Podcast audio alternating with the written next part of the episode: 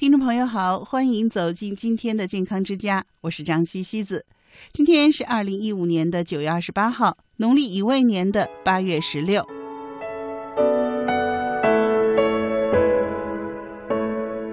那我们说秋季养生呢，要滋阴润燥，那么其实健脾也是很重要的。接下来呢，西子就和您说一个在秋分之后非常适合吃的食物，叫做山药。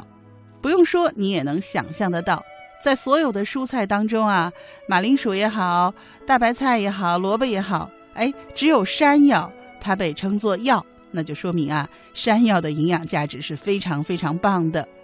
山药所含的热量和碳水化合物只有同一质量红薯的一半左右，基本上是不含脂肪的，而蛋白质的含量呢，会比红薯高的很多。山药的主要成分是淀粉了。其中一部分可以转化为淀粉的分解产物，叫做糊精。糊精可以帮助消化，所以呢，山药也是可以生吃的。山药同时还含有多种微量元素，其中钾的含量非常高。另外，山药的叶儿也是胡萝卜素的极好来源，也是钙、铁、维生素 C 的良好来源。对了，我们除了吃这个根茎的山药，也可以吃山药的叶儿。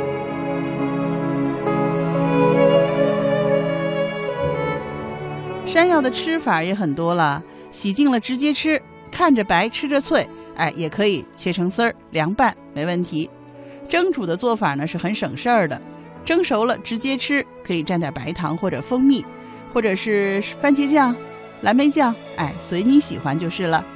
煮着吃也可以啊，可以熬粥、熬小米粥、大米粥或者杂粮粥，您都可以放点山药，也可以做成山药南瓜粥，嗯，味道一定不错。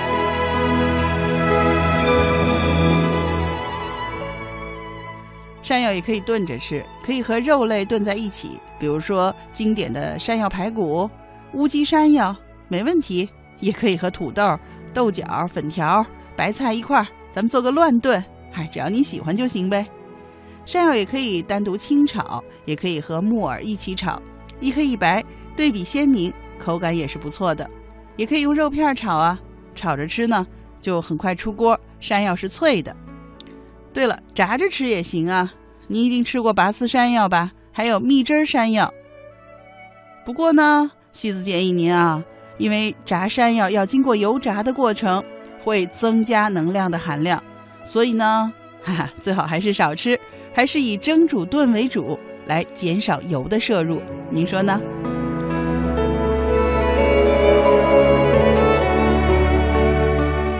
接下来呢，我们给您说说这个吃山药的小窍门儿。山药呢要去皮儿吃，以免产生麻刺等异常的口感。山药皮当中所含的皂角素和粘液啊，含有植物碱，有些人接触了这个山药会过敏发痒。那么处理山药的时候呢，一定要小心避免接触。削完山药一定不要乱碰，马上多洗几遍手，要不然啊抓到哪儿哪儿痒。削了皮儿切片以后呢，要立即浸泡在盐水当中，以防氧化发黑。